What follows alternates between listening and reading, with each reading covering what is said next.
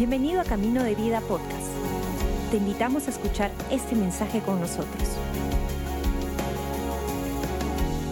Qué bueno estar en la iglesia, qué hermoso tiempo. Ah, estamos, eh, bueno, hemos estado afuera, mi familia, un par de semanas larguitos, ah, pero gracias a Dios ya está comenzando la iglesia en Orlando. Quiero decir, está comenzando los primeros pasos. Y le cuento, tengo que explicarlo, pero igual me gusta contarlo. Ya hemos tenido el primer servicio de la iglesia.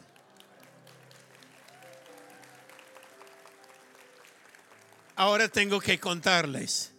Solo asistí a mis siete nietos y mi esposa y mis hijos.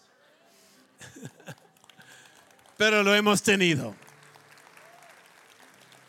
Estaban en la sala y ahí alabamos y ahí testificamos de la bondad de Dios. Y todo comienza con pequeños inicios. Muy pronto eh, estaremos con mayores noticias de la iglesia en Orlando. Camino de vida, un sede en eh, Florida. Va a ser una bendición. Esta semana también ah, que esté orando toda la iglesia hay una conferencia de jóvenes esta semana y va a ser buena, común se llama. Viene Daniel ah, Aguilar, conocido como Jaguar, y em, Kimi. Ah, van a estar con nosotros, amigos muy íntimos de la casa de México. Mi oración, y yo pido que la iglesia nos ayude a orar por esto, que Dios derrame su presencia en los jóvenes de la iglesia que Dios toca la vida de la juventud de la iglesia, que hay vidas transformadas por todo eh, el resto de su vida por esta conferencia en estos días. Entonces, eh, vamos a estar orando por esto. Yo sé que va a ser un tiempo de mucha bendición. quiero darles un pequeño reflexión hoy día, una enseñanza simple Ah, pero importante en nuestra vida. Y voy a comenzar leyendo el libro de los Hechos capítulo 1.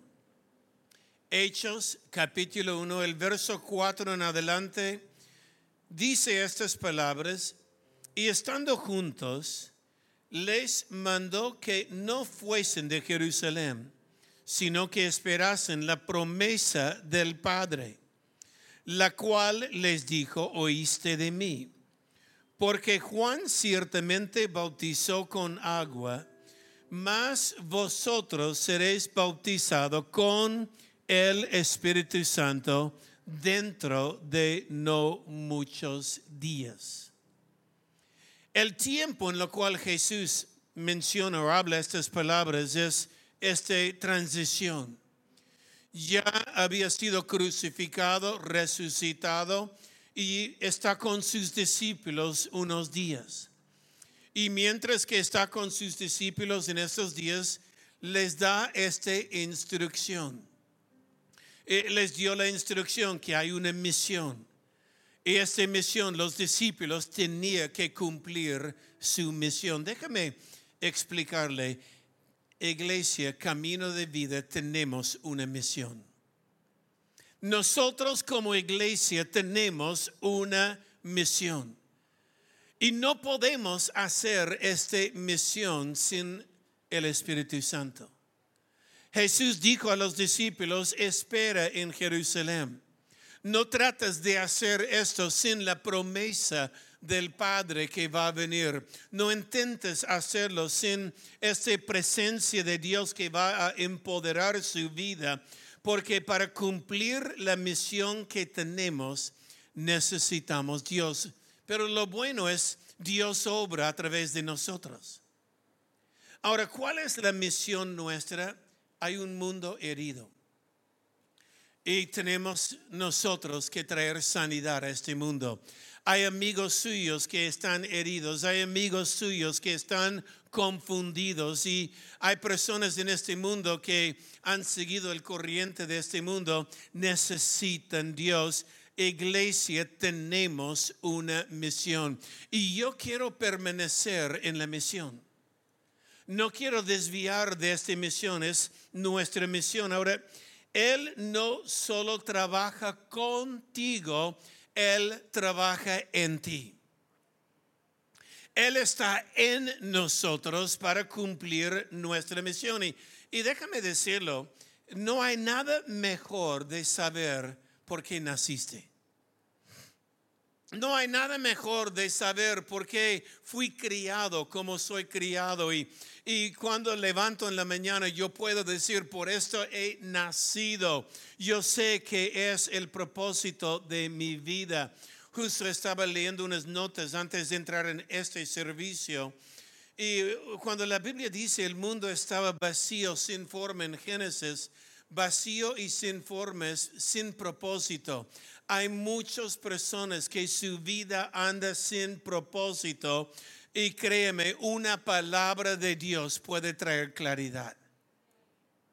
Una palabra de Dios puede darle un destino y un porqué de la vida. Ahora, Él no solo, como dije, está trabajando contigo, está trabajando en nosotros porque hay una misión en el contexto de esto, y amo esto, Dios siempre está, desea, siempre ha deseado estar con su pueblo.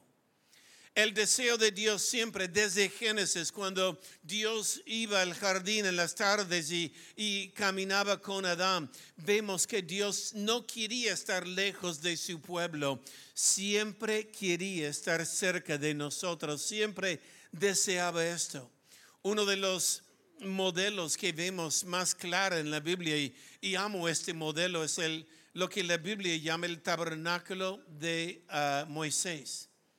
¿Qué era el tabernáculo de Moisés? Era el tiempo que Israel anduvieron en el desierto estos 40 años. Dios ordenó que hace algo que parecía una carpa, una tienda grande, que tenía tres partes de esta tienda tenía un lugar de sacrificio, tenía un lugar de servicio y luego había un lugar que era el centro de todo, que era el lugar santísimo. El lugar santísimo solo había un mueble. Este mueble era lo que llamaba la arca del pacto.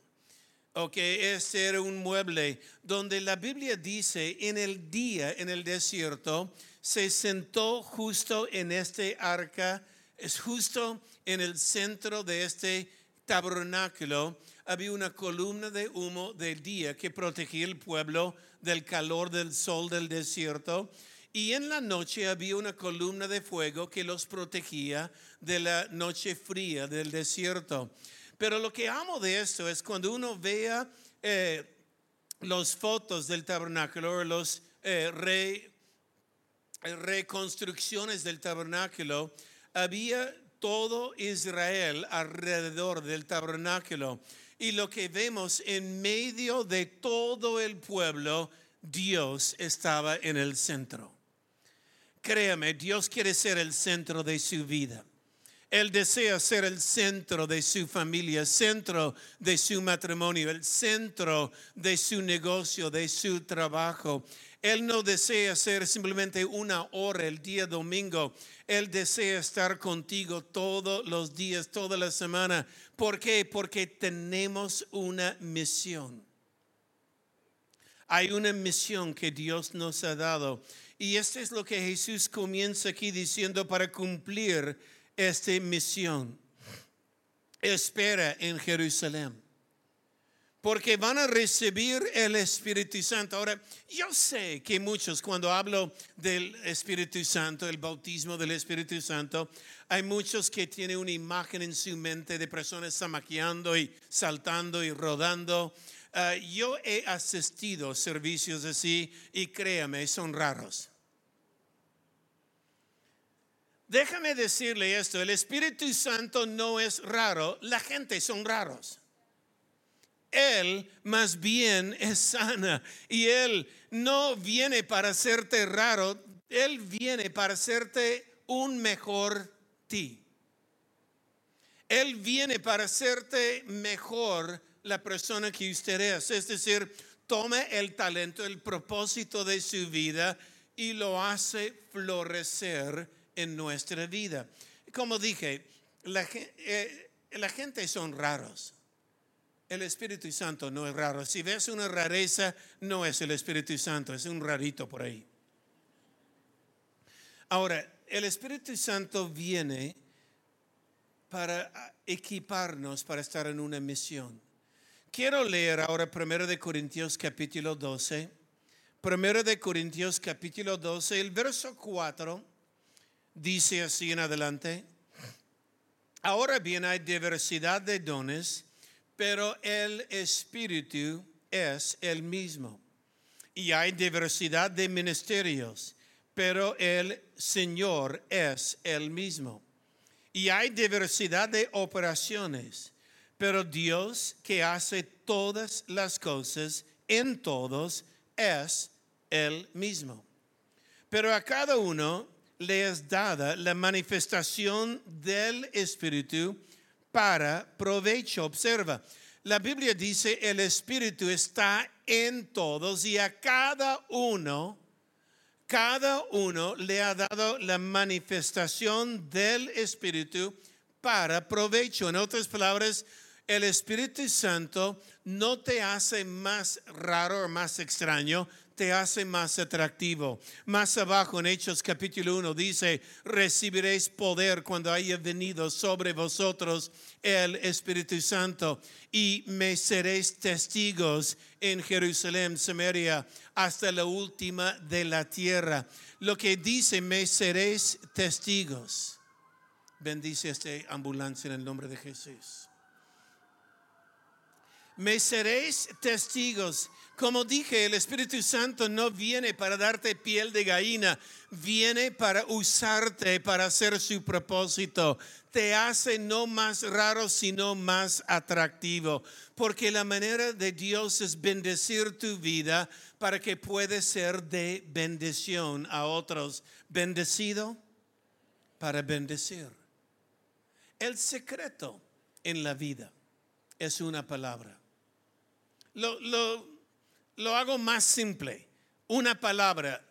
Y esa palabra es el secreto de una vida pacífica, una vida exitosa, una familia buena, un negocio buena. la palabra que es el secreto del éxito es una sola palabra y algunos saben lo que es ya. ¿Qué es? Otros otras. Cuando uno no vive por ti, vives por otros. Como dice este verso, el Espíritu da a todo una manifestación para provecho de otro. Cuando nosotros vivimos por otros, Dios se cuida de nosotros. Ese es el secreto. Cuando vivimos por otros, hay muchos que dicen, pero a mí, ¿y qué de mí? ¿Quién va a cuidar de mí? Dios va a cuidar de ti ayuda a otro. Ayuda a otro en el matrimonio. No piensa en ti, piensa en lo otro, en tu, familia. En el negocio, da lo mejor que pueda. En el trabajo, en su vida. Pensando en otro, va a ver cómo otros también se van a cuidar de ti. Y esto es lo hermoso de la familia. Iglesia, tenemos una misión. Y esta misión el mundo lo necesita hoy. Sigo leyendo para traer claridad en esto. El verso 12 en adelante dice, pero así como el cuerpo es uno y tiene muchos miembros, pero todos los miembros del cuerpo, siendo muchos, son un solo cuerpo. Así también Cristo. Porque por uno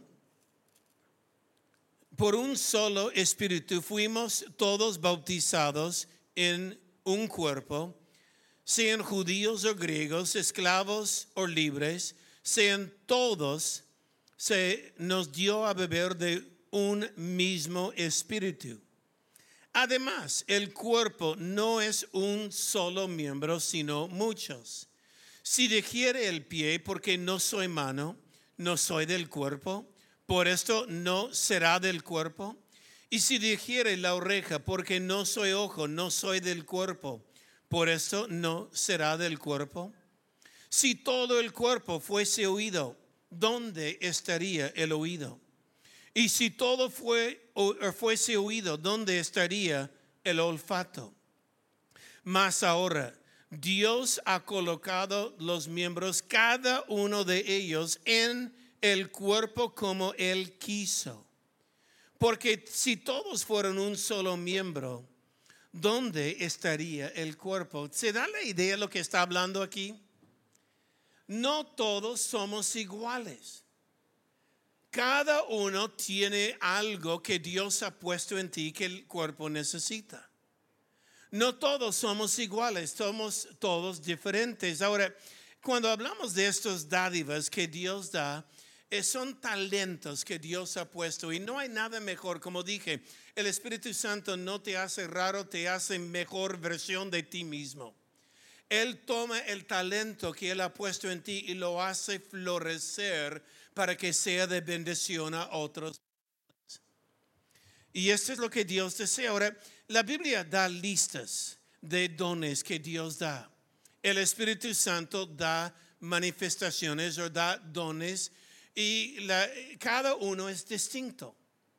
Hay listas, no tengo tiempo de leer todas las listas de los dones del Espíritu Santo. Capítulo 9 de Corintios tiene una lista, capítulo 12 tiene otra lista, capítulo 14 de Corintios tiene otra lista. Eh, Romanos tiene listas de dones y Efesios también habla de dones que Dios ha dado a la iglesia. Hay diferentes dones, pero lo que quiero hacer es simplificar los dones en unos cuantos. ¿Por qué estoy haciendo esto? Quiero ubicarte. O quiero que te ubicas. ¿Cuál es mi don? ¿Cuál es mi área? Ahora, eh, lo voy a simplificar. Obviamente hay docenas de dones, pero simplificada estos dones. El primer don que voy a mencionar es el don de guiar. Hay algunos que tienen el don de guiar personas. Es un don de liderazgo. Un don de liderazgo quiere decir, eh, son personas que le gustan resultados.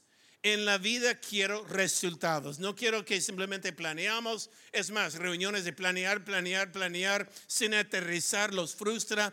Quieren resultados, quieren algo. Son mayormente personas que tienen dones de liderazgo dones de administración, dones de guiar personas de aquí para allá.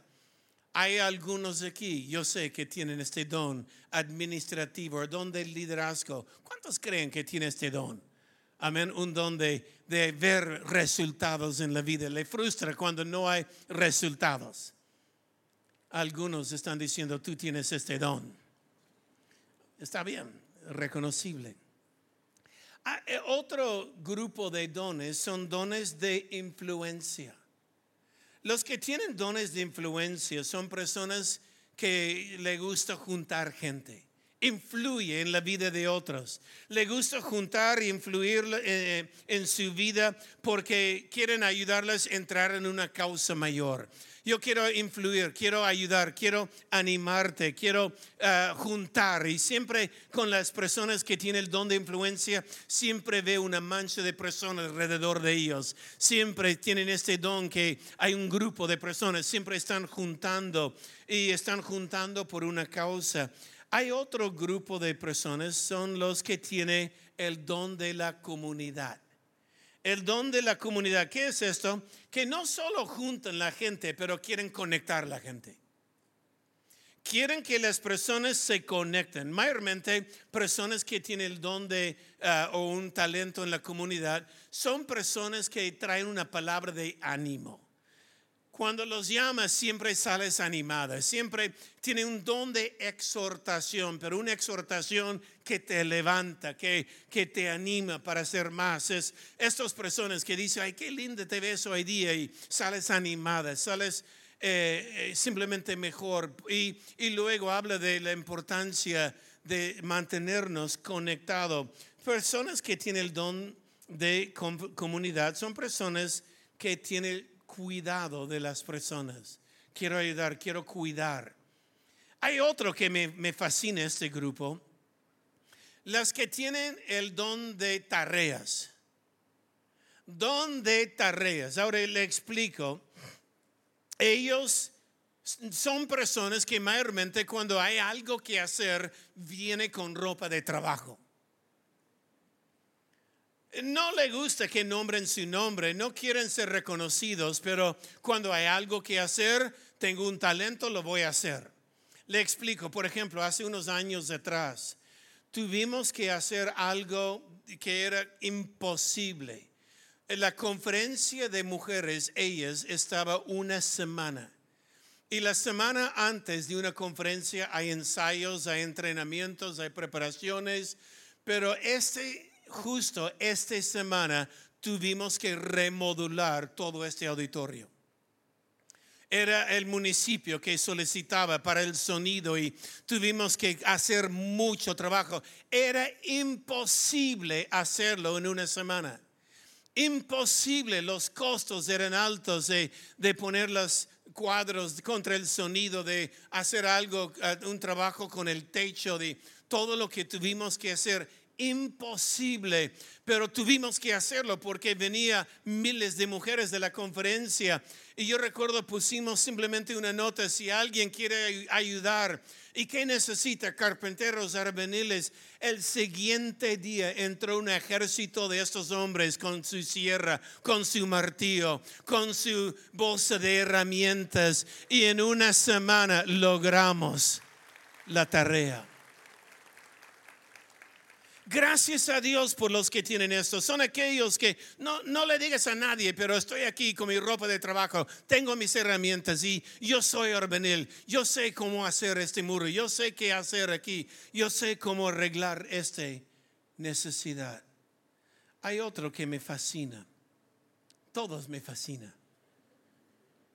Pero los que tienen el don de apoyo.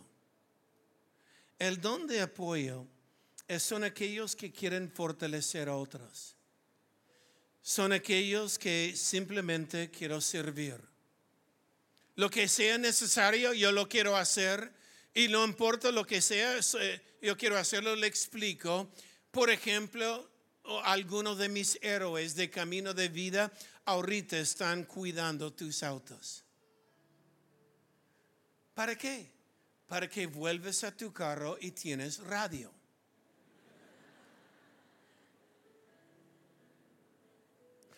Son voluntarios.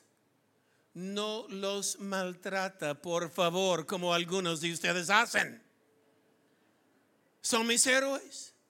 Son voluntarios, aman al Señor y sirven al Señor para que vuelvas al auto con llanta.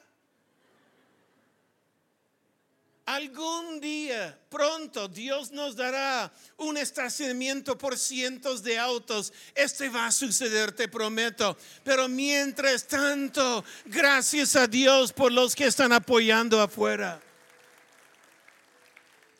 Gracias a Dios por los que están en este momento detrás de las cámaras con los servicios online. Gracias a Dios por los que están arriba con los niños en kids. Gracias a Dios por los que vienen temprano y limpian la iglesia. Gracias a Dios por las abuelas que tienen zapatillas porque oran y pasan la casa orando por ti.